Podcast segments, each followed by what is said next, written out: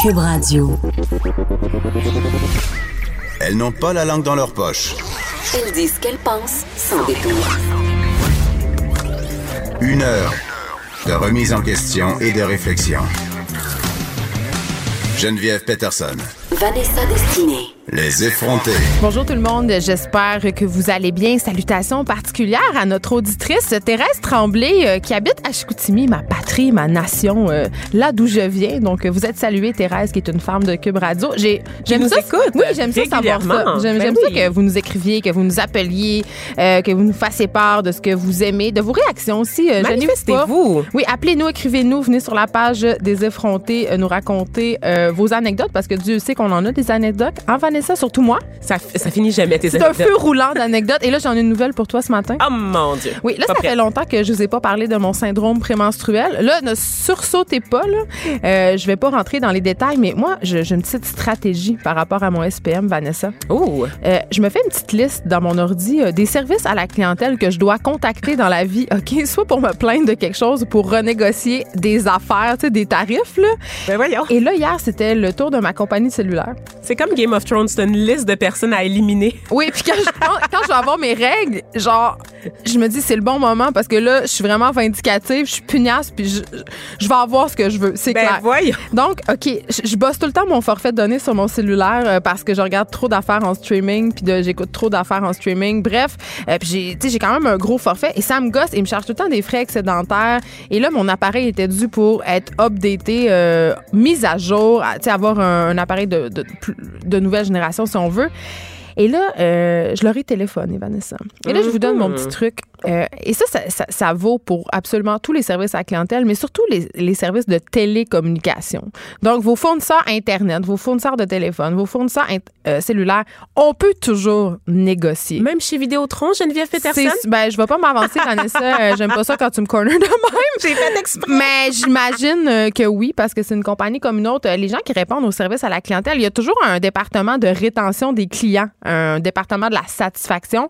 Euh, Puis tu peux vraiment aller chercher plus que qu'est-ce qu'ils t'offrent, parce que les consignes, les consignes qu'ils ont, euh, les employés qui travaillent là, c'est de jamais te donner euh, leur meilleure offre au début. Évidemment, c'est un jeu de négociation. Et moi, ça me gosse au plus haut point cette affaire-là, parce que c'est une perte de temps absolument incroyable. Pour vrai, j'ai passé 56 minutes au téléphone. 56. Non, mais c'est ça qu'il faut que tu te calcules. Il faut que tu dises, je suis prête à perdre une heure de mon temps pour avoir qu'est-ce que je veux et faut vraiment que ton SPM soit incontrôlable, mais Geneviève. ou que pour tu, ou que tu veuilles sauver 300 pièces par année? Parce que moi, c'est ça qui va se passer. Je vais sauver 300 dollars par année, puis c'est la même chose pour mon service euh, internet à la maison et tout ça. Tu sauves beaucoup d'argent au final. Puis ils misent sur ça, hein. ils misent sur cette attente-là. Ils vont te mettre en attente sur la ligne plusieurs fois pour que tu tannes, puis pour que tu acceptes ou que tu raccroches. Et ça, c'est vrai, tu C'est sais. des je- vraies stratégies. Je, disais hier que j'avais travaillé dans un centre d'appel, je, je travaillais aux assurances étudiantes. Et contrairement à, à ce qu'on pense, c'est toujours le, le client le plus insupportable, celui qui se plaint, celui qui crie, celui qui accepte pas tout de suite la, la décision finale, entre guillemets, qu'on lui donne, qui finit par obtenir ce qu'il Ben oui. veut. Parce que lui, il est prêt à porter plainte, il est prêt à se présenter en personne à, à nos bureaux, il est prêt à engueuler nos patrons. Et c'est les clients qu'on essaye de retenir. Ça m'a toujours choqué. Mais ça veut pas dire qu'il faut manquer de respect, Non, par exemple, non. envers les personnes qui sont au bout du fil. Ça, Mais je tiens vraiment à le dire. Oui, et aussi, euh, sachez qu'en tant que consommateur de données cellulaires, on est quand même gagnant avec la nouvelle loi du CRTC. Avant, on sait que les compagnies cellulaires pouvaient nous charger des pénalités quand on brisait notre contrat avant la fin de l'échéance, parce qu'on sait euh, que ces fameux téléphones qui nous vendent entre guillemets zéro dollar, là, ben c'est pas vraiment zéro dollar. Tu le payes dans ton forfait au bout du compte. Euh, tu finis par le payer ton téléphone, mais ils peuvent pas nous charger plus que euh, X montant de pénalité. Je pense que c'est 200 dollars maintenant. Donc, ils ont pas beaucoup de pouvoir. Et quand tu leur dis, ben écoutez, moi, je vais le payer, le 200 de pénalité, puis je vais aller m'acheter un téléphone au magasin et je vais aller avec le fournisseur le moins, euh, le moins cher. Oh là, euh, Oh. là, là c'est drôle, tout d'un coup, toutes les choses qu'ils ne pouvaient pas te donner, là, ils te transfèrent à un autre département. Puis toutes les choses qu'ils ne pouvaient pas donner, miraculeusement, Apparaissent. ouais, Comme par magie. mais c'est le fun d'avoir ce qu'on veut, mais c'est quand même choquant de savoir que les gens qui vont pas se battre, qui ont pas ce temps-là ou, qui ont- ou que ça leur tente pas, des fois, ça te tente pas de t'ostiner avec une personne ou il y, a- il y a même des personnes qui savent même pas qu'ils peuvent Qui peuvent négocier. négocier. Puis c'est ça, c'est souvent l'espèce de, de pression de la, la blouse blanche hein, face à un expert, face à un employé. T'oses pas hausser le ton, t'oses pas mettre ton poing sur la table. Mais faire valoir tes droits. Exactement, parce que tu l'acceptes. Puis comme je le disais, c'est ça qui me choquait le plus, c'était que ces, ces bons clients-là, ces bonnes personnes-là qui, qui se résignent un peu, obtenaient pas ce, que- ce, ce à quoi elles auraient eu droit, tu sais, non. normalement. C'est ça. C'est toujours un peu dommage, mais Puis sais-tu qu'est-ce qui est dommage le plus? C'est que les gens qui s'ostinent pas souvent, euh, c'est des gens qui sont habitués d'être dans des situations précaires, d'accepter de manger de la chenoute. Fait Mm. que c'est souvent les gens privilégiés qui ont, qui ont un peu le pouvoir justement de dire, ben je vais le payer le 200 pièces. Tu sais, t'as une confiance en toi qui qui, t'est- qui est là à cause de ton privilège, entre Voilà. guillemets, parce que justement, tu es, habitué d'avoir ce que tu veux dans la vie, donc tu es habitué de demander, d'obtenir. Ben, c'est plate parce que, euh, tu sais, à la limite, bon, ce 200-300$ piastres-là par année, est-ce qu'il fait vraiment une grande différence dans mon budget? Pas tant que ça, mais pour des personnes plus précaires, 200-300$ dollars par année, c'est énormément d'argent. Puis on est tous dépendants de nos cellulaires, on en a besoin et ça coûte vraiment cher. Ben oui, ici au Canada, on sait qu'on est un des pays où les forfaits cellulaires et l'Internet coûtent très cher. Je sais pas, sachant qu'on a des, parmi les plus grandes compagnies de, de distribution Ben au oui. pays, notamment Bell, n'est-ce pas, qui est comme un pionnier en matière là, de développement des technologies de télécommunications. Je pense juste que ça a été mal négocié puis qu'on est un peu à la merci d'institutions désuètes On est comme prise le- en otage. Moi, je Oui, me sens prise en otage comme, euh, comme consommatrice de données cellulaires. Quand c'est, moi, j'ai cancellé évidemment euh, ma ligne de terre chez nous. J'ai plus de téléphone fixe. Enlevez ça, les gens qui nous écoutent là, à la maison, enlevez ça. Ben, le téléphone il y a des gens- ça sert à rien. Oui, mais il y a des gens qui sont obligés de le garder euh, à cause qu'ils ont un système d'alarme. Ah ouais? Oui, la technologie n'est pas encore rendue Ben oui. assez loin. La oui, technologie est pas oui, rendue assez non, loin. ben, Voyons. ils n'ont pas développé ça. Ils pas- maison te parle, puis t'es pas capable d'avoir un système indépendant C'est d'alarme. vraiment ridicule, Ben mais c'est quand même le cas. Les, compagnies de système ont encore besoin de se rattacher à une ligne de terre pour être rattachées à la centrale. C'est sûr qu'il y aurait moyen de le faire, il y aurait moyen de moyenner, mais c'est pas encore rendu là. Donc, il y en a qui sont obligés. Mais moi, c'est ça. J'ai cancellé mon téléphone, j'ai cancellé le câble. J'ai tout enlevé ça euh, parce qu'à un moment donné, ça coûte excessivement cher. Mon bill de téléphone, moi, c'est sûr que, tu j'ai- besoin beaucoup de mon téléphone pour mon Oui, travail. Je de consomme des données. C'est pas tout le monde qui a besoin de des gros forfaits de data comme nous, là. Non, mais, moi, ça me coûte- aussi, Moi, ça me coûte comme 100 dollars par mois mon cellulaire. là. C'est ça que ça me coûte. Là. Tu sais, Puis, euh, puis j'ai un deal quand même là, parce que j'ai beaucoup de données. Euh, mais à un moment donné, je me suis mise à calculer ça. Mon cellulaire, le câble, Netflix, tout.tv, Club Illico, tout ça, ça faisait que ça me coûtait comme 300 dollars par mois de, de- d'Internet puis de communication. Ça n'a aucun sens. Ça n'a aucun sens. faut faire des choix, sais. Puis quand on sait qu'on s'en va de plus en plus vers la télé payante, entre guillemets, que les grands câbles, les grands diffuseurs, justement, s'en vont vers des services euh, pour un peu concurrencer Netflix, puis on les comprend. Mais à un moment donné, comme consommateur, il faut que tu fasses des choix, là. Tu sais, Netflix, c'est comme 12,99 par mois. Oui, ça augmente d'un dollar à chaque trois mois maintenant. Ben, c'est correct, c'est quand même pas cher payé, mais moi, je me rappelle, moi, euh, Vanessa, il faut que je te, je te dise une affaire. J'ai commandé, au début de Netflix, c'était un service de commande de DVD, hein. Quoi? Oui, tu savais pas ça? Non. Netflix, au début, c'était un service de commande de DVD. Ben tu pouvais comme c'était comme un, un, un- une espèce de club vidéo à distance. Donc, tu commandais ce que tu voulais, ils te l'envoyaient puis tu le renvoyais. Moi, c'est comme ça que j'ai connu Netflix. Moi, je suis membre de Netflix depuis ce temps-là. je Ok, suis un dinosaure. Ben oui, c'est des opérations qui s'échelonnaient sur combien de jours? Mettons que tu veux écouter un film ce soir, tu l'auras pas ce soir, ton non, mais l'idée, c'est que Fallait prévoir qu'est-ce que tu allais écouter non, pendant la fin commandais plein. Tu pouvais recevoir 10 12 DVD, puis là, tu pouvais les, les regarder. C'était, mais c'était pas super. Honnêtement, pas- euh, c'était pas le service le plus efficace au monde, mais c'est, c'est ça quand même qui a donné naissance à Netflix. Puis Netflix est devenu ce qu'on sait aujourd'hui, c'est-à-dire cet empire qui contrôle quand même de plus en plus le contenu. Ils, sont même aussi- ils font même des films maintenant, puis tout Oui. ça, mais, mais Puis quand ils même. produisent aussi, tu sais, maintenant, euh, ils offrent en fait la création locale. Ils misent beaucoup là-dessus parce que bon, il y a eu tellement de, de plaintes un peu Tu partout sais qu'on a le fait monde. beaucoup de remises de TVQ. Netflix ont payé quand même plus qu'on s'attendait. hein. Je Oui, pense que c'est quelque chose comme double. 21 millions là, qui ont- qu'on a remis au coffre québécois. C'est quand même une bonne chose, mais c'est pas encore assez selon moi. Pas encore assez, mais je dois quand même saluer les initiatives de, Netflix d'investir aussi. Mais dans les talents d'ici aussi. Exactement, euh, de voilà. faire confiance, de donner des plateformes, de donner des outils aussi aux voix marginalisées parce qu'on sait que Netflix, dans le cadre de sa stratégie, mise beaucoup sur. Ils ont développé un programme avec l'école de cinéma euh, pour les autochtones, les personnes racisées aussi, qui sont moins représentées à la télé traditionnelle. Donc, leur donner des outils pour développer leurs propres produits euh, pour des soucis Ben, de représentation. Fait que Moi, font je leur dis part. oui à tout ça. Ils essaient de faire leur part. Mais euh, tout ça pour dire, euh, évidemment, euh, tout ça est parti d'une anecdote de téléphone cellulaire. Mais Y es-tu beau au moins? Moi, c'est tout ce que je veux ah, je savoir. sais pas, je vais aller chercher tantôt après, cette émission. Ben sûrement. Mais ce que j'allais dire, C'est n'ayez pas peur, n'ayez pas peur. Ben c'est sûr, comme le choix d'une voiture. N'ayez pas peur de négocier, puis attendez le bon moment. Moi, c'est mon SPM, mais ça peut être autre chose pour vous là. mais faut pas, faut, tu sais, faut avoir du temps devant soi. Faut pas être excédé. Faut, faut y ça. aller. Faut pas être fâché, mais ayez pas peur de tenir votre. Soyez effrontés. Oui, allez-y. Vous êtes capable.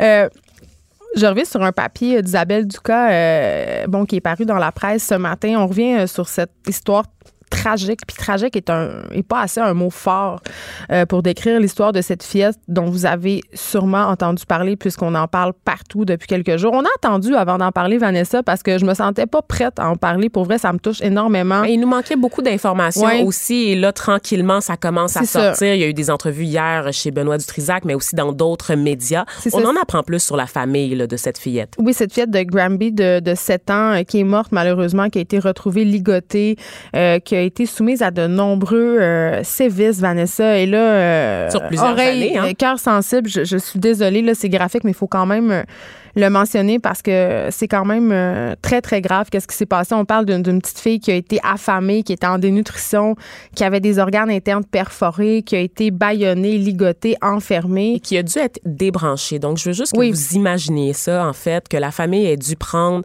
cette décision-là. La petite était tellement mal en point, en fait, qu'elle était maintenue en vie. Elle serait pas revenue. Là.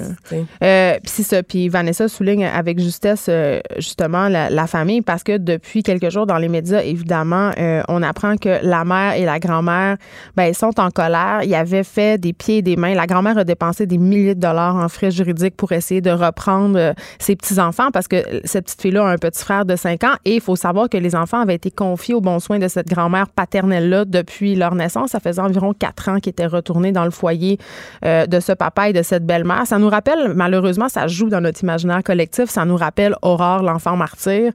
C'est littéralement le cas, cette petite fille euh, qui a été martyrisée. Et ce qui me faisait sursauter ce matin dans le texte d'Isabelle puis c'est de ça dont j'ai envie de vous parler, euh, c'est de ces déclarations du père qui avait peur d'exploser parce que sa conjointe et lui ne parvenaient pas à s'occuper de cet enfant qu'il qualifie de difficile. Elle avait un caractère difficile, Elle s'auto-mutilait. euh, en fait, elle- apparemment, qu'elle- selon ses dires. Selon les dires de la, de- Du père. du père, effectivement. Donc, euh, on parle d'un enfant qui faisait des crises de colère un peu partout. Une enfant de jetait- 6 ans à cette Qui jetait ses excréments sur les murs. Et là, c'est difficile d'établir le lien causal parce qu'à un moment donné, si t'es battu tous les jours, ça se peut que t'aies des petits problèmes de comportement. On sait pas qu'est-ce qui a débuté. Si elle a été maltraitée et c'est sa réaction aux sévices subis ou si c'était une enfant effectivement difficile dès sa sortie du berceau. Ce qu'on Mais- sait par contre, c'est que la mère, la mère qui est absente dans cette histoire et dont on sait très peu de choses, Ouais. a eu un signalement de la DPJ tout de suite après son accouchement parce qu'elle avait proféré des menaces. Des lors menaces de son- envers qui? C'est pas c'est pas spécifié dans l'article qui s'appelle On a besoin d'aide, soit dit en passant, et je, je trouve que le titre est très révélateur Ça me rend de mal toute à la situation. Ça me rend mal à l'aise. J'ai envie, j'ai pas envie de. Ben, j'avais le mot victim blaming qui me venait en tête de- de- d'un peu, d'un peu mettre la faute euh, sur la petite fille, de- que le père ait le culot de dire c'était une enfant difficile, j'étais plus capable, j'avais peur d'exploser, puis c'est un peu la faute du système, c'est arrivé parce que j'ai pas eu l'aide que je voulais. Mais là, c'est la faute On de. s'entend que bon, la DPJ a vraiment merdé dans cette situation-là. On en a parlé abondamment. là. Il y a eu plusieurs signalements. Euh, la belle-mère qui a été accusée de voies de fait armée, qui- puis que l'enfant a été quand même maintenu dans son milieu. Tu sais, il y a eu plusieurs, plusieurs, plusieurs manquements de la DPJ dans ce dossier-là, en en point douter. Là, même si la DPJ essaye de se dédouaner aujourd'hui, euh, sur papier, ils paraissent très mal, il faut le dire. Mais euh, que le père accuse le système, je veux dire, on s'entend que quand tu n'es pas capable de t'occuper de ton enfant, tu peux, à la limite, là, il y a des, tu peux le prendre puis l'amener à l'hôpital Oui. puis dire je n'en veux plus, je vais lui faire du mal. je ne l'aime pas. Tu parce Ça- qu'à la lumière de peut, ce qu'on là. lit dans l'article, honnêtement, il y a nulle part que c'est indiqué que son père, ce y a- c'est comme s'il avait une, subi une blessure d'ego. À la oui, mort de dit, sa j'ai mal à mon ego parce que j'ai pas été à la hauteur. Hey, on parle d'un père quand même euh, qui a des gros problèmes d'alcool. Il, a On pas dit l'air- que- il ramène ça à lui. Il Il, a pas, à lui, ouais. il a pas l'air de se sentir mal. Il a pas l'air d'être triste. Il a pas l'air d'être désespéré par le geste commis par son épouse. D'ailleurs, il s'était porté à la défense de cette dernière lors des premières accusations en disant, ah, c'est difficile pour nous. C'est une enfant difficile. C'est pas de notre faute. C'est elle le problème. Donc, jamais il y a eu, la parentalité est absente complètement de cette affaire-là. Il y a pas de responsabilisation des parents.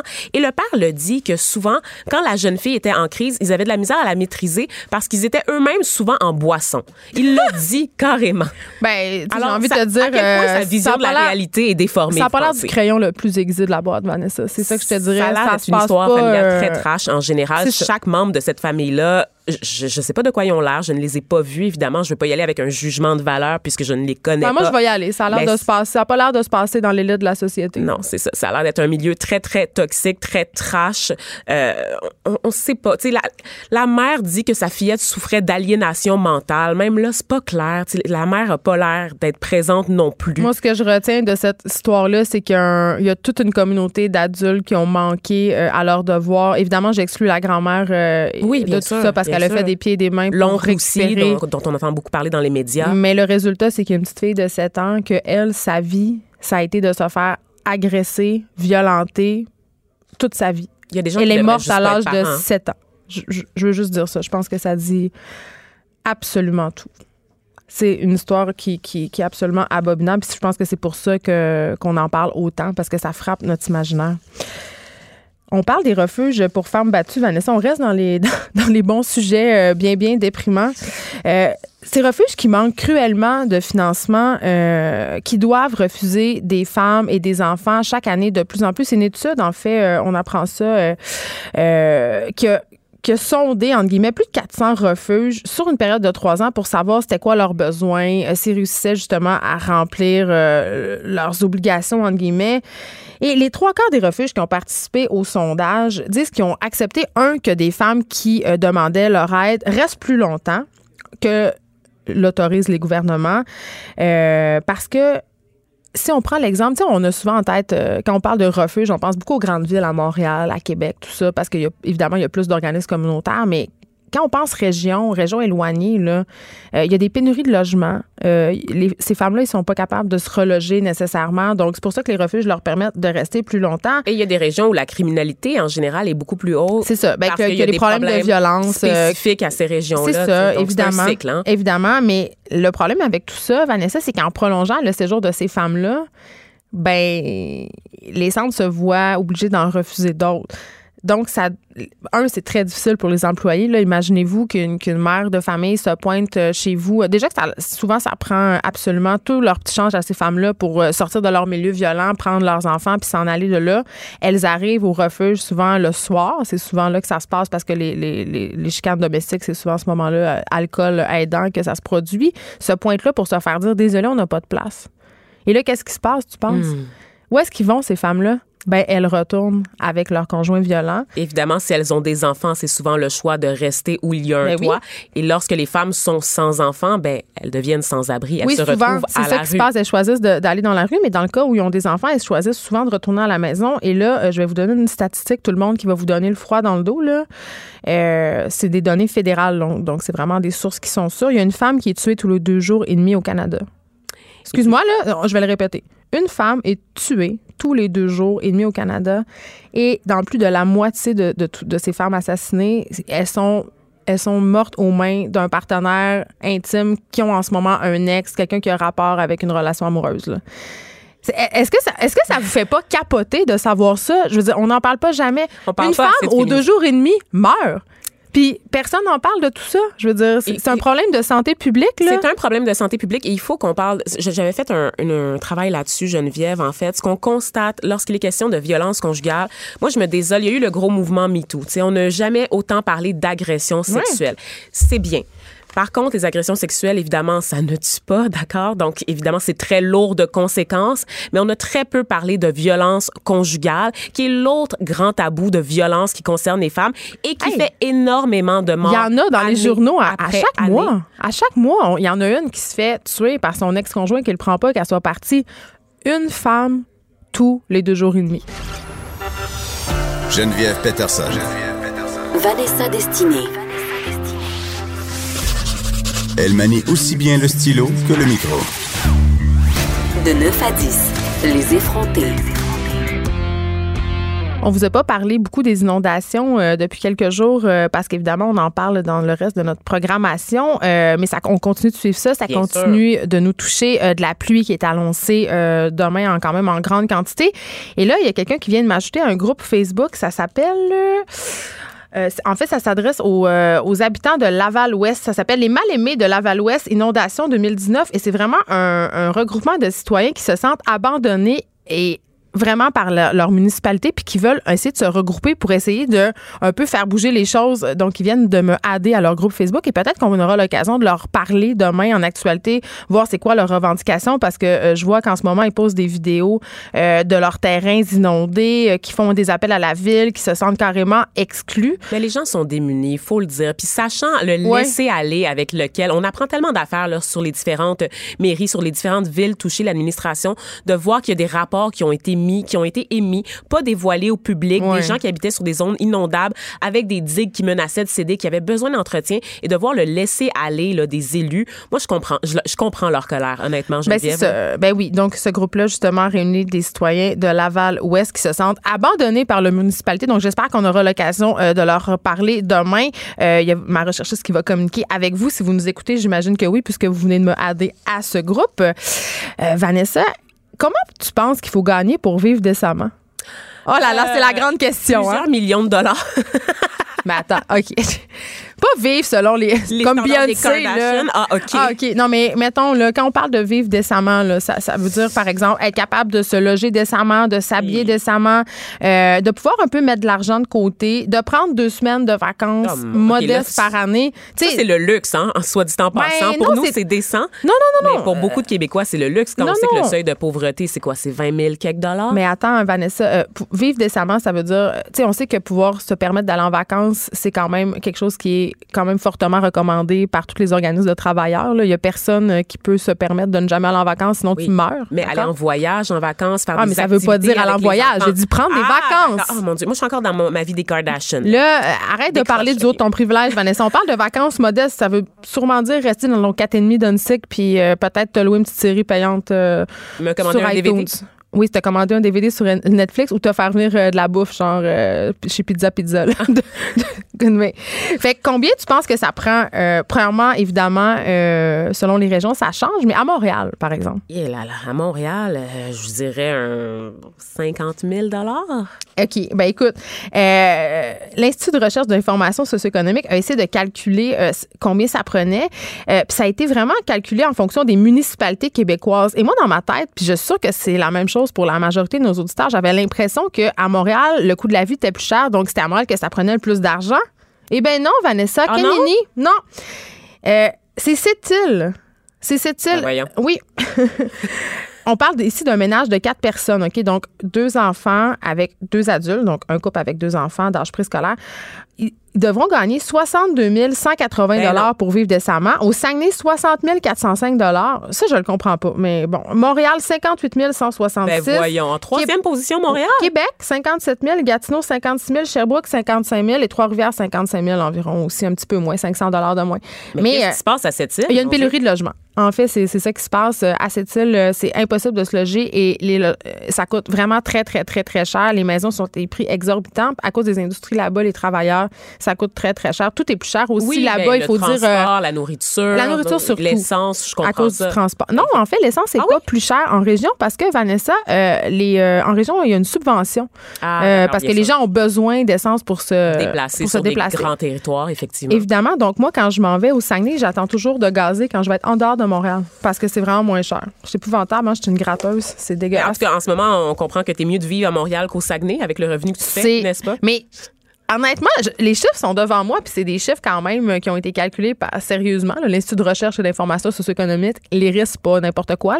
J'ai de la misère à le croire quand je regarde le prix des maisons à Montréal, le prix des logements. Là. Là, c'est pas du luxe. C'est vraiment pour vivre décemment. Donc, Ouais, le mais salaire définir de base, décemment, là, on l'a dit tantôt, c'est pouvoir se loger, Oui. s'habiller. C'est euh, la pyramide de Maslow, hein. Donc, c'est c'est. Avoir un toit sous la tête, se manger, euh, s'habiller, comme tu le disais. Mais- L'épanouissement, un petit peu, quand même. mais c'est par important. contre, on dit qu'avec ces chiffres-là, les personnes devront probablement fréquenter des comptoirs vestimentaires. Aïe, aïe. Ouais, tu sais, c'est- c'est ça, là. Donc, euh, c'est pas. euh, Donc, en ce c'est moment, pas on comme si la C'est pas comme si tu t'en vas flamber ta paye chez Renfrew, là. C'est pas ça qui va se passer, là. Mais c'est ça. Et là, je, je regarde l'étude là, parce que moi-même, je suis surprise par les chiffres. Et Ben, ce qu'on nous dit, c'est que le Québec, en ce moment, n'a pas les, les, mont- les montants utilisés par le gouvernement pour mesurer la pauvreté ne seraient pas à jour. Donc, cette étude-là Ben, vise ça un tient pas compte de l'inflation, en fait. Ah, ça, c'est sûr. Puis de Ça, la crise sait, du hein. logement, Ben, puis de rien de tout ça. Tu sais, je pense que le seuil de la pauvreté, c'est quelque chose comme 23 000 là.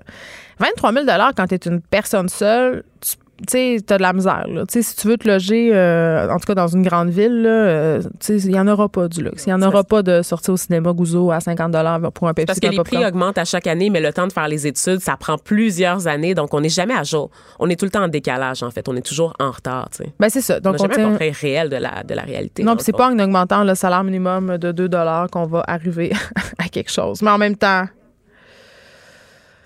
Euh, oui, et là, euh, on apprend quelque chose que le. Dernière heure. Oui, euh, breaking news, le directeur de la DPJ ex, de l'Estrie est démis de ses fonctions. Oh, à la suite, évidemment, là, de l'enfant Ah, martyr. on peut pas dire ça. Ah, On ben, peut- on peut pas. On peut pas on peut présumer. pas dire que c'est dû à ça. Et là, ça mais se le- passe au moment où on vous parle. Il y a une hasard? conférence de presse. On le voit dans les télévisions en ce moment en studio. Donc, des gens qui s'apprêtent à prendre la parole pour donner un peu plus de détails. On va continuer de suivre la situation sur nos ondes aussi, évidemment. Parce que la DPJ paraît très, très, très, très, très, très mal dans ce dossier-là. Donc, euh, voilà.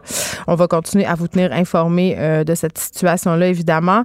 Les paquets de cigarettes seront tous bruns, Vanessa. Ah! Bruns comme toi? Je pouvais pas m'en empêcher. pourtant attrayante, Geneviève Peterson. Mais je sais, mais t'es pas une cigarette non plus. Mais je pense que je rends malade quand même.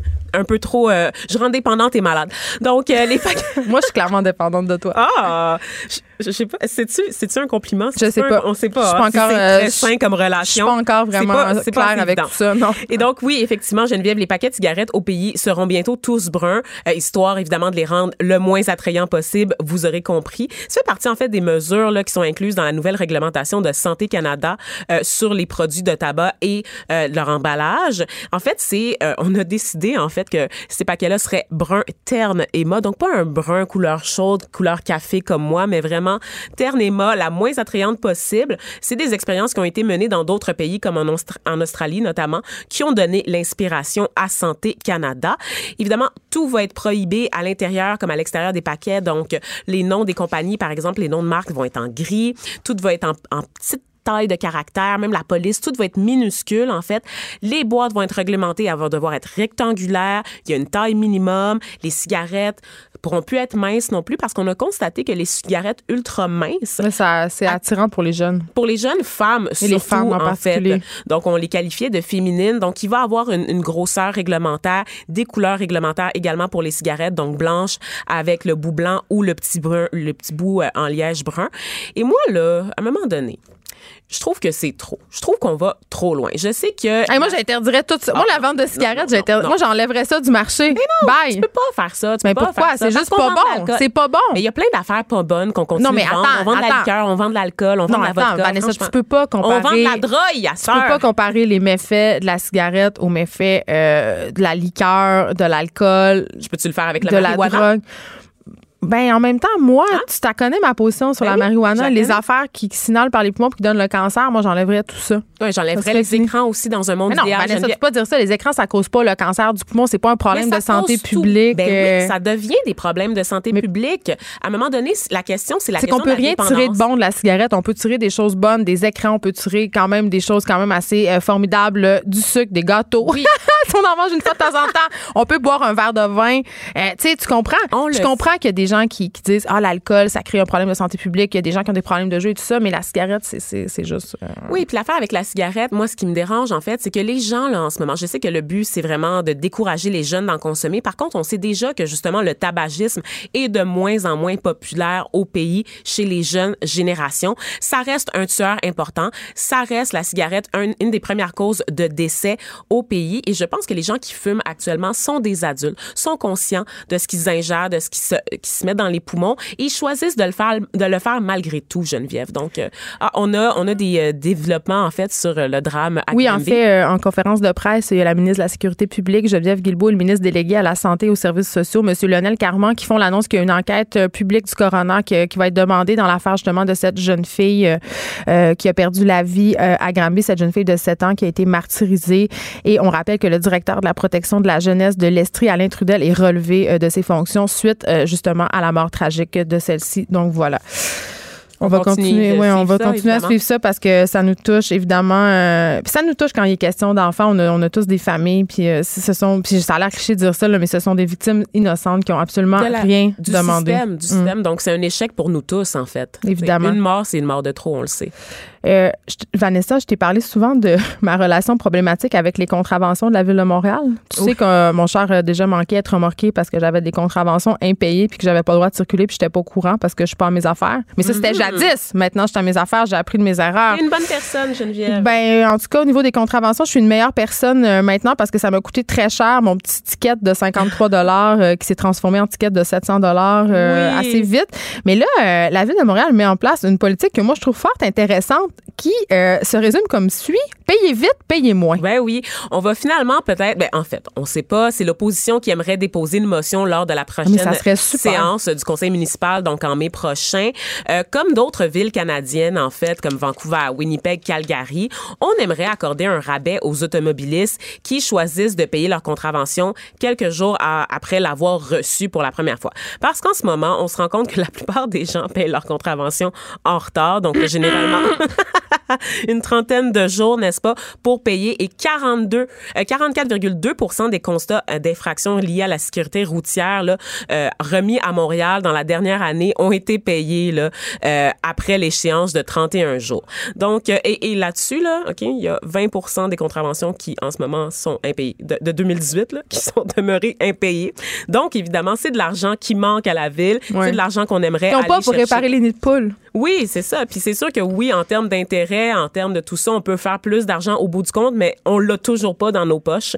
Donc, de donner un incitatif, euh, ça serait ben, un incitatif, un rabais à des gens là, qui, qui, euh, qui payent leur, leur contravention à temps. Moi, je trouve ça quand même intéressant. Oui, j'aimerais ça que ça soit euh, mis en place, en fait, parce que ça encouragerait tout le monde à payer ses contraventions plus vite. Donc, plus d'argent pour nous. C'est quoi à Vancouver, par exemple? 40% de moins pour les contraventions payées en moins de 14 Ben, jours. c'est ça. Et quand Hey. même, le 40 c'est parce que là, maintenant, c'est Ça, rendu c'est 78 parce que la mairesse Plante a testé d'augmenter euh, les contraventions pour encourager, pour investir dans le transport en commun puis les infrastructures urbaines. C'est une bonne chose. Donc, euh, 40% de 78, euh, faites le calcul, c'est quand même assez avantageux. Puis on sait que ça va vous encourager à avoir des bons comportements sur la route, n'est-ce pas? Ben, en tout cas, euh, je- moi, ce qui m'encourage à avoir des bons comportements sur la route, c'est ma prime d'assurance qui baisse quand tu télécharges la petite patente euh, pour être un bon conducteur. Je dis ça de même. C'est très Big Brother, là. Oui. mais, mais ça marche. Je postais la semaine passée sur mon Facebook une anecdote euh, sur les boulettes Beyond Meat du AEW, Vanessa, euh, parce que euh, j'étais sur l'autoroute 40 et évidemment, il n'y a pas grand choix hein, quand on voyage à part des fast-foods. Et J'avais vraiment pas envie de manger un burger dégoulinant de viande grasse. Pourquoi? Et là, mais je suis pas en train de faire euh, l'apologie du véganisme ni du végétarisme. Là. Je, je suis pour une consommation de viande responsable et sporadique, c'est-à-dire que je ne suis pas végétarienne, mais j'ai vraiment consciemment décidé de réduire ma consommation de viande pour des raisons euh, de santé et environnementale. Et je suis pas la seule, quand même. euh, Il y a un mouvement de plus en plus grand de, de je dirais, de flexitariens, de Oui. personnes qui, qui, qui font le choix conscient de réduire leur consommation euh, de viande. Mais nous, on, on met les choses au clair. là. On va pas arrêter de manger de la viande, Vanessa. Tu es très carnivore. Oui, toujours. Régime carniste for life. Mais c'est dépasser la viande. C'est quand même un peu dépassé. Et là, on sait, c'est c'est l'été qui s'en vient, le printemps, il va finir par arriver. Il est à nos portes, même si on a de la difficulté à le croire, n'est-ce pas, Geneviève? Oui, un peu de difficulté. le grand retour des longes de porc marinés. Oh oui, Et l'été, c'est le barbecue, là. Et des brochettes, oignons, bœuf, poivrons à l'épicerie. Donc, si vous, vous allez dans la... Ah, Qui achète ça? C'est toute la viande avariée qui repackage puis qui font mariner Avec pour nous la passer. Maintenant, la nouvelle affaire, Ah, c'est de de mettre du petit fromage. Ou qui là. font pas. Le fromage des races. Oui, le, le fromage épais des Ça goûte tellement bon. C'est vraiment très bon, Ouais. honnêtement. Et donc, euh, j'ai décidé qu'on ferait pas l'éloge d'un régime carniste ici, Geneviève. C'est dépassé la viande. On est rendu ailleurs. Euh, je devrais dire peut-être même au-delà de la viande, Beyond Meat. Ben oui. C'est ça. C'est vraiment une révolution, en fait, dans notre assiette. Euh, des galettes qui ressemblent à des galettes de bœuf haché, là, pour ceux qui savent Qui pas. vont c'est être en vente dans plusieurs supermarchés. Effectivement. Donc, elles sont conçues pour être sub- substituées à la viande dans les burgers. Euh, bon, tu l'as dit, elles ont fait leur entrée au pays là, par l'entremise des restos AEW. Mais ils Euh, n'ont pas inventé ça. là. non, non, non, non, non. Et là, je vais pas faire là, la promotion de la ça. grande chaîne Geneviève parce que c'est pas euh, c'est pas une marque qui leur appartient. En fait, c'est une entreprise à part. Et euh, elles ont rencontré un succès instantané. Mais parce qu'il y a attends, eu c'est des entreprise- de stock, Geneviève. Mais attends, j'ai une question. C'est une entreprise à part. Tu veux dire que AEW achète d'une entreprise ses boulettes? Oui, OK. exactement. Donc, pas. Beyond Meat, en fait, c'est fait par une compagnie américaine euh, basée en Californie, euh, dans le fond, qui ont commencé la commercialisation de leurs produits en passant par des chaînes de restauration rapides. Mais est-ce que c'est juste des boulettes de burger? smart, en fait. Parce que moi, mettons, euh, quand je vois ça, les boulettes Beyond Meat, moi, je je- je suis pas très pain dans la vie, là, fait que j'aimerais ça pouvoir comme consommer ce produit-là En sous de autres laitue non non non sous d'autres formes que des boulettes mettons pouvoir avoir euh, faire des sautés ou intégrer ça à, à autre chose qu'un burger on est-tu là ou? On n'est pas encore là. Pour l'instant, c'est vraiment le le concept burger. de la galette de bœuf. D'ailleurs, Barbecue, disais- puis- tu disais tout à l'heure, c'est en vente dans les épiceries maintenant. Donc, Ouais. pour preuve que ça appartient pas à mais il y en a pas nulle part y en- c'est la Déjà en rupture de Ah stock? non, mais euh, moi, j'ai essayé d'en trouver euh, proche Ben non. de chez nous, là, puis il n'y en avait plus. Là, Ben Le voyons. Ouais, c'est comme la fois où on a sorti la recette de tofu magique. Là. Il y a eu des pénuries de tofu dans toutes les grandes surfaces du Québec. C'est la même affaire pour les boulettes ça Beyond parce que ça coûte quand même cher en Oui, ce mais moment. On les gens ont de 8 l'argent. Les gens, ils vivent, euh, ils vivent un train de vie, Vanessa. Ouais, c'est ils se payent du Beyond Meat. Pas à cette île, en tout cas. Peut-être, ailleurs où est-ce qu'il fait mieux Mais c'est dur à trouver. On blague, mais c'est difficile. Mais il y a un engouement, Geneviève. Ben oui. C'est fascinant quand même, c'est parce que c'est intéressant. On sait pas c'est quoi. Puis on le sait, le marché est pris maintenant là par cette espèce de, de vague de manger bien, manger mieux, de nourriture verte, d'alternatives, n'est-ce pas, aux aliments qu'on connaît déjà. Euh, moi, personnellement, j'adore la galette Beyond Meat. Je trouve ça excellent quand je vais chez AEW. Maintenant, c'est juste ça que je commande. Oui, puis je veux dire une affaire. Plus de burger tu mets, normal. Tu mets le doigt sur quelque chose que je trouve vraiment important, Vanessa. Tu dis, j'aime vraiment ça. Puis quand je vais au, dans, dans la, chez IW, je commande ça par choix. C'est pas. C'est pas un, un truc que tu manges par dépit, Non. le Beyond Meat. C'est pas genre quelque chose pour remplacer le hamburger, un espèce de substitut un peu fade. C'est vraiment bon. C'est vraiment bon. C'est- un aliment en soi. au début, je me disais, bon, le secret doit être dans la sauce ou quelque chose. Mais Non. là, c'est la galette qui goûte vraiment bon. Ça goûte pas la viande. Je vais C'est vous le fait dire avec quoi? Qu'est-ce qu'on retrouve dans la pois galette? chiches! Pois chiches! C'est des lentilles jaunes, pour être plus précis. Donc, euh, beaucoup de ces lentilles qui proviennent du Canada. Parce On va en envoyer une rappelle- caisse à Lise Ravary Oui, c'est pour ça. qu'elle découvre ça. On se rappelle que les pois chiches et les lentilles, c'est pas juste l'apanage des races. Le Canada est parmi un des premiers, des premiers producteurs mondiaux de légumineuses dans le monde. Mais ça, pas? tu m'as appris ça quand on a Ben parlé oui. du nouveau guide alimentaire canadien. Ben oui. Je- moi, je pensais qu'on était le, je pensais qu'au Canada, on était un grenier de blé, là, mais de à part blé, ça, de euh, viande, de de canola. Et c'est surprenant parce qu'on sait que bon, l'industrie euh, bovine va être en déclin, n'est-ce pas, que les producteurs vont devoir s'adapter au changement des habitudes alimentaires là, chez les Canadiens. Mais chez Et les il y a- jeunes en particulier, là, il y a sont marché, intéressés. Ben oui, il y a un marché qui était là, qui était à leur portée, qui aurait pu saisir, développer des alternatives à la viande. Et malheureusement, une initiative qui utilise des pois chiches, des pois lentilles canadiens, nous vient de la Californie. Mais qu'est-ce que tu moi, je réponds aux détracteurs? Parce qu'il y a quand même des détracteurs qui disent OK, c'est bien beau tout seul, mais bon, évidemment, ça reste. euh, le Beyond Meat, c'est quand même associé à IW. Là. Je sais que c'est pas eux. fast-food, hein. Et là, c'est ça. Et là, moi, quand j'avais fait mon petit statut, évidemment, il y avait une petite polémique en Ah, dessous, là, un classique. Quoi encore, là? Ben, ça reste quand même que tu encourages un fast-food, une multinationale, que c'est quand même gras, que, que le pain est plein de sucre. Oui, mais il y a pour ça, ça, que tu l'achètes en épicerie, puis maintenant ça. tu peux faire tes propres recettes à partir de la maison sur Tu peux le faire ton pain au, au yoga Ben toi-même. oui, là, avec du, du, du pain de seigle ou de la farine de sarrasin. Je sais pas, qu'est-ce que les gens mangent en 2019, j'ai aucune idée. Et donc, euh, on sait qu'il y a beaucoup de Canadiens là, qui ont diminué leur consommation de viande dans la dernière année, comme tu l'as dit, sans nécessairement devenir végétarien, juste adopter un régime. Une conscience. Flexitarien, les lundis sans viande, par exemple, qui sont très populaires, notamment chez la gente féminine, Geneviève. Mm. Savais-tu que les femmes ont plus tendance à renoncer à la viande que les hommes? Sais-tu pourquoi, Vanessa? Pourquoi? C'est plate à dire. je C'est vais- lié à la masculinité? Ben, il y a Hmm. le côté, le gros homme et son barbecue puis sa grosse barbe, mais il y a le côté aussi, euh, c'est dommage de dire ça, Hmm. mais je crois qu'il y a beaucoup de femmes qui sont préoccupées par la minceur et diminuer sa consommation de viande, c'est une bonne façon de rester mince. Donc, il n'y a pas toujours des motifs qui sont très... euh, Environnementaux, il n'y a pas de motif justifié Non. par la justice sociale, mettons. Ben, tu sais, un mode de vie où il y a plus de légumes, plus de fruits, euh, moins de viande, c'est directement lié à garder une taille de guêpe. Donc, ça m'étonne pas qu'il y ait plus de femmes qui Mm. adoptent ça. Mais oui, tu as raison. Euh, le- le- L'espèce d'idée selon laquelle le barbecue, c'est une affaire de gars, puis c'est la cuisine de gars, puis il faut manger dans, dans des grosses affaires. Euh, c'est très, c'est, quand même assez ça. Mais tu vois, je parlais à un, un de mes amis qui est chef, euh, qui est chef au restaurant Le Chien Fumant, puis il me disait, Max, on le salue, il me disait que la cuisine avait beaucoup changé. Les cuisiniers dans les restos, les chefs euh, qui, qui étaient euh, habitué de faire de la cuisine de gars, là, des gros steaks. Là. Lui, c'était ça. Il a été obligé de s'adapter euh, parce que les mentalités ont changé. Puis la clientèle, ben, c'est plus ça veut. Ben, exactement. C'est une bonne nouvelle. Puis tu le disais euh, tout à l'heure que les jeunes, justement, ils délaissent beaucoup la viande. C'est vrai. 60, 70 en fait des végétariens au Canada ont 39 ans et moins. Donc, euh, c'est pour dire. Et c'est pas juste une mode, parce qu'on a l'impression, c'est ça, avec le green eating, tout ça, que c'est un courant. Non, c'est un mode de vie pour la plupart de ces gens-là. Donc, ça, ça va être une révolution qui est en cours. Et on sait aussi que, bon, il y a, je t'ai parlé du Beyond Meat, mais il y a aussi d'autres alternatives qui sont développées en laboratoire. Euh, de, la, de la viande in vitro, Geneviève, si je te dis ça. Ça, ça m'écœure un peu plus. Je suis pas, je suis pas game encore, mais évidemment, c'est des, bran- c'est des ça, barrières psychologiques. Oui. Non, tu sais, c'est comme manger des insectes un peu. On, on est comme pas rendu là dans notre tête, Ah, mais ça s'en vient. sec, sec. T'as-tu déjà mangé euh, quelque chose Ben, de grillon? Ben en fait, j'ai déjà mangé des grillons. Euh, J'ai participé à des dégustations euh, d'insectes pour une autre émission de radio, mais c'est intéressant la farine d'insectes dans les surtout pour les sportifs. Euh, Oui, de donc on- c'est tout un c'est toute un- notre vie alimentaire qui est en train de changer puis j'ai envie de dire Vanessa que c'est une bonne chose parce qu'avant j'avais envie de manger un gros steak puis ma- maintenant le même gros steak, c'est qu'est-ce que je fais?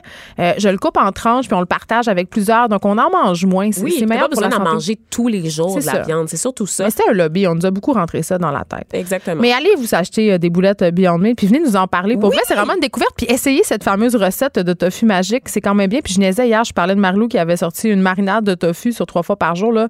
Euh, c'est genre euh, ketchup, sauce soya, ail, sirop d'érable, puis épices, cinq épices. C'est juste absolument génial.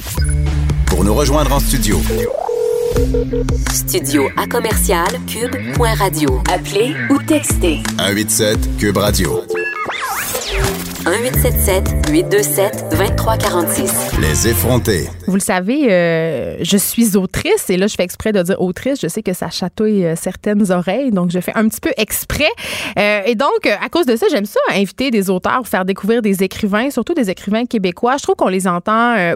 Pas assez dans les médias euh, souvent, donc ça me fait tout le temps plaisir euh, d'en recevoir ici à l'émission. Et là, je suis contente, je me gâte aujourd'hui parce que je reçois Jean-Christophe Réel. Allô? Bonjour. Vraiment, t'as un beau nom, Jean-Christophe Réel. Ah, ben c'est gentil, merci. Jean-Christophe qui a gagné avec son dernier livre Ce qu'on respire sur Tatooine, un- le prix littéraire des collégiens.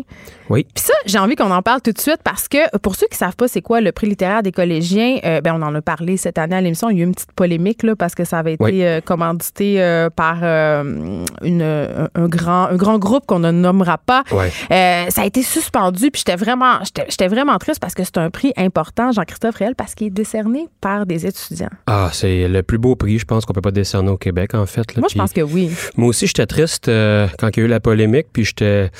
Euh, je sais pas, je voulais, je voulais me... Je voulais vraiment que ça, que ça, ça marche encore, puis que ça... Parce que euh, c'est un jury, tu sais... Oui, explique un peu comment ça Ben, fonctionne. là. C'est un, un- petit jury de peut-être des journalistes, qui un petit comité qui choisit cinq œuvres. Donc, euh, c'est cinq finalistes au départ.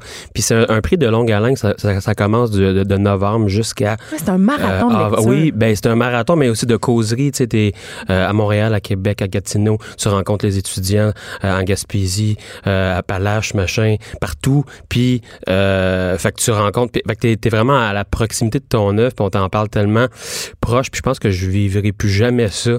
Je trouve ça euh, cool et triste en même temps parce que la proximité de l'œuvre, puis les étudiants t'en parlent, puis ils sont articulés, Ben, ils sont ça. passionnés, puis j'ai envie de te dire, puis te demander, est-ce que, tu sais, on, on parle souvent des jeunes, les, les jeunes lisent plus, les jeunes s'intéressent plus à rien. C'est pas vrai, ça. Ah ben en tout cas, pas, pas ma perception avec le prix des collégiens. Écoute, c'est des... euh, c'est des gens allumés, c'est des étudiants que tu te dis, ben, tu sais, ça va. Bon, au début, je savais pas trop dans quoi. euh, parce que dans le fond, tu te fais embarquer là-dedans, hein, tu te choisis pas le. Non, c'est ça, t'es sélectionné. T'es sélectionné euh, et tout. Tu joins ou pas à l'aventure. Exactement. Puis, euh, puis là, tu, tu- fais face à des, à des étudiants super articulés, allumés, qui réinterprètent ton œuvre, puis tu vois des affaires que tu n'as jamais vues de, de ce que tu as écrit, puis tu, ils te font prendre conscience de plein de trucs, puis ils sont super allumés, puis j'étais comme, waouh, OK. Mais raconte-nous, euh, évidemment, pour ceux qui n'ont pas lu ton livre, je vous encourage à aller l'acheter, c'est excellent. Qu'est-ce que ça raconte? Parce que euh, c'est un livre particulier, il n'y a pas de chapitre. Toi, tu es un poète à la base, Jean-Christophe Réel. Donc, c'est un livre qui est plein de poésie, Ouais. mais qui parle un peu de la quotidiennité. Oui, ah ben, en fait, c'est ça. Moi, je me considère plus comme un poète avant d'être un romancier. Mais là, tu as Fait quand que- même écrit un roman, là, tu as le droit. Ouais, c'est ça. Là, j'ai- comme le droit de dire ça, mais euh, non, fait que c'est de, de- des- des, euh, des, des phrases très bon poétiques. Fait que euh, avec il n'y a, pas de chapitre, c'est un fil continu. Euh, puis euh, C'est l'histoire du narrateur qui travaille dans un super C. Ouais, c'est ça. Il travaille dans un super C. Moi, j'ai jamais travaillé dans un super C. Fait que j'allais- je suis allé pendant un mois ou deux flâner dans un super C pour comprendre. Euh, ben, tu sais, comment tu fais pour puncher dans un super C? C'est Fait que quoi t'es un écrivain anthropologique. Ben oui, un peu gonzo. Genre, je m'inclus, je m'implique là-dedans, puis je m'en vais voir. Parce qu'il faut que, je- pour le comprendre, il faut, je pense, le vivre un petit peu. En tout cas, tu- fait que moi, j'aime, ben, en tout cas, c'est ma façon de voir les gens. Je, je vais à la rencontre de mon sujet, puis euh, fait que j'ai, j'ai, j'ai parlé à d'anciens commis, ils m'ont parlé de. Mais te laisser aller dans le super C là, puis poser tes questions. Non, c'est ça. J'avais pas rapport, pas en tout. C'est à la fin, il me disait, mais là, c'était qui? T'es-tu un inspecteur? T'es-tu. Non, non, euh, je suis pas un inspecteur, j'ai écrit un livre, puis là, c'est. Oui, juste, ben, c'est un peu extraterrestre. Juste dire, j'ai écrit un roman sur le super. C. C'est ça, exactement. Puis qu'est-ce que tu as appris sur le super C qu'on on Ben, juste, mettons, les bananes le premier du mois. OK. Qu'est-ce qui se passe avec Euh, les ben, bananes? avec le, euh, le- l'échec du premier du mois, les bananes sont moins chères. Puis j'ai écrit une, une longue histoire, pas ben une longue histoire, une longue petite aventure de quelques pages, une péripétie de, de bananes dans un stock bar, dans, dans un backstore, puis euh, c'est ça, euh, avec les, les- juste les bouchers, tu sais, pourquoi ils ont des casques blancs, pourquoi pourquoi il y en a un qui en a pas, pourquoi il y en a un qui en a, pourquoi les commis, tout est comme compartimenté, les fruits, les, les, les pains, en tout cas, bref. Fait que moi, je me suis comme, je me suis dit, j'aimerais, parce que je, je voulais pas comme me faire associer, tu sais, déjà que, bon, le personnage principal est atteint de fibrose kystique, je suis atteint de fibrose kystique, fait que je voulais pas que ce soit ma vie à moi, tu sais. Ah, mais ça, c'est une distinction que les gens ont de la misère à faire, Jean-Christophe Ouais. Réel, parce que, puis moi, je le sais, là, euh, quand euh, on fait des romans, les gens, ils cherchent des clés. Ils cherchent à Ouais. savoir si c'est vrai euh, ou si c'est pas vrai. Puis là, tu le dis, euh, le personnage de la fibrose kystique, moi aussi. euh, mais en même temps, c'est pas toi. Mais C'est pas moi. mais ça aurait pu, dans le sens où on écrit pu. toujours à partir de quelque chose qu'on connaît. Comment ça marche? Parce que quand on écrit sur quelque chose qui nous touche à ce point-là, Euh, ben, c'est parce qu'en littérature, il n'y a, jamais vraiment eu de sujet par rapport à la fibrose kystique. Puis euh, je trouvais que je voulais en faire un, un comme faux, à ma façon. Là. Puis euh, je sais pas si je l'ai bien fait, mais je l'ai fait euh, de façon, en tout cas, je pense la plus poétique possible. Puis tu sais, il y a des jeunes qui venaient me voir puis ils disaient, waouh, tu sais, c'est dégueulasse, il crache, il crache, il crache beaucoup. Il y a beaucoup de crachats dans ce livre-là. Mais c'est un peu euh, la vie d'un fibrose kystique. Tu sais, des- il y a beaucoup de crachats, il y a beaucoup de, tu sais, c'est Ben- l'expe- l'expectoration des, des mucus dans des dans les poumons j'ai envie de te dire que c'est la vie de quelqu'un atteint de fibrose kystique, mais on tombe pas dans le drama, l'espèce de ça. money shot. Puis je pense que ça, c'est important pour toi de pas être réduit à ta condition de gars qui a ça, puis qu'on te parle Oui. que de ça. Oui, il y a beaucoup puis- de drôleries puis de. C'est ça. Oh oui, le, le nombre de gens qui m'ont dit qu'ils ont pouffé de rire dans l'autobus ou dans le métro, puis qui riaient, tu sais. Puis les gens, moi c'est ça, le plus beau commentaire, tu sais. Le chum est en train de cuisiner, la fille est dans le salon, elle rit, puis là le, le gars il dit t'es rendu où? Ah, Là, je suis rendu au lutin ou est-ce qu'il y a un centre d'achat puis, puis là ça arrive, puis moi c'est le plus beau commentaire qu'on peut pas me faire, c'est ce genre de réaction là. Tu dis ah, tu sais, une mère monoparentale avec euh, une enfant handicapée qui est au bout du rouleau, puis elle m'écrit, puis elle me dit ah, tu sais pour euh, pour deux heures, deux mois, ça a duré, tu sais, ces, périodes de lecture avec mon livre, a pu décrocher, tu sais. Oui, parce que c'est un livre très drôle, fait que j'ai l'impression qu'à quelque part, il y a une espèce de désir, puis peut-être je suis dans le champ, là, tu me le dis, euh, de déstigmatiser un peu cette condition-là, de la dédramatiser. Je de- sais pas si j'ai réussi à faire ça, mais euh, oui, c'était un peu de ne pas tomber parce que tu sais, s'il y avait pas eu cette espèce de légèreté et de, de tu sais, il y a beaucoup de, de petites blagues que, que je mets là-dedans. Fait que je pense que le le propos, tu sais, mine de rien, euh, le personnage principal, quand même, euh, en arrache un petit peu, tu sais. Dans, dans le c'est réaliste. C'est réaliste. Fait que euh, à ce niveau-là, non, mais je, je n'ai rien vécu de ce qu'il a vécu. Tu sais, j'ai jamais habité dans le sol d'un vieux bonhomme. Je suis jamais allé à New York. J'ai jamais travaillé dans un super C. J'ai jamais fait plein d'affaires en fait là qu'il a fait. Puis ça, je trouve ça le fun. Je- juste, juste le, le- le simple fait, tu sais, tu peux pas faire ça en poésie. En poésie, c'est plus tes sentiments personnels. Tu sais, c'est la moelle osseuse. Mais peu. Parlons-en de, de poésie, Jean-Christophe Réel, parce que tu l'as dit tantôt, avant d'être un, un romancier, tu es d'abord et avant tout un poète. On a des préjugés par rapport à la poésie quand même ici au Québec. J'ai Ouais. l'impression qu'on qu'on a- qu'on pense que c'est quelque chose qui appartient à notre âge puis qui rime. Ouais, ben c'est l'image encore du poète avec le foulard puis le béret. C'est pas ça, avec sa plume? Non, pas. Il n'y a pas de plume. Y a pas, je suis pas nu-pied dans l'herbe, tu sais, quand j'écris des poèmes. Là. Euh, non, ben c'est moi. En tout cas, je trouve que pour être dans le milieu, je trouve que la poésie en ce moment contemporaine est effervescente. Non, il y a une vivacité. Il y a une Il y a des- vivacité incroyable avec des maisons d'édition. Ils s'en publient de la poésie au Québec. Oui, on la parle bonne, là. souvent ici de l'écrou, euh, puis on parle, on a parlé euh, du festival off euh, de Trois-Rivières Oui. où c'est un festival de poésie. merveilleux festival. Tu sais, puis c'est- des jeunes, c'est des jeunes cool qui lisent des affaires. Il y a beaucoup, j'appelle ça, euh, il y a beaucoup de sang dans le corps dans la poésie Ouais. en ce moment au Québec. Euh, pourquoi on a besoin de poésie? Euh, moi, ça m'a sauvé littéralement la vie. C'était mon refuge. Puis encore là, je je sais pas. C'est une question tellement. Euh, pour moi, c'est une question personnelle. C'est ben, pratiquement, tu sais, parce que ça c'est intrinsèque dans ma vie. J'en ai besoin pour euh, pour vivre, pour. euh, mais pas pour, gagner ta vie, évidemment, parce qu'on se met pas riche en étant Ah poète. non, mais moi, là. je suis millionnaire, là. Ah, moi, je, millionnaire? ouais, J'aimerais ça qu'on se parle après l'émission pour que tu me donnes ton truc. Non, non, non, je fais pas de, pas vraiment d'argent avec ça. Euh, tu sais quoi qu'au port de tête, l'année, euh, l'année passée, j'ai été comme euh, la meilleure vente annuelle avec la fatigue des fruits. Le port de tête, qui est est- cette librairie au cœur d'une controverse en ce moment euh, Ah. parce qu'ils ont annulé. euh, ah oui, oui, oui. T'as suivi oui. ça, Ah le ben, chroniqueur Mathieu Bocoté, son, un l'œil, ouais, philosophe. ouais, ouais. Mais c'est, un lieu quand même effervescent. Mais t'as, t'as pas suivi ça, cette histoire-là? de Non, pas vraiment. Du- ben, j'ai vu l'article passer, mais je suis pas, j'ai pas suivi ça. Donc, tu travailles dans une librairie pour. non, je travaille pas dans une librairie. tu as été dans les meilleures ventes de cette librairie. Mais ça, c'est quand même un tour de force. Là. Ben, là, tu sais, Pour un tu livre dis de poésie. tous les romans qui, qu'on peut vendre Ouais. dans une librairie, puis un recueil de poésie dans la meilleure vente, je suis comme, wow, c'est un peu une- À côté des livres de recettes? à côté des. Ben, Il y en a pas au bord de tête. pas vraiment. non, c'est ça.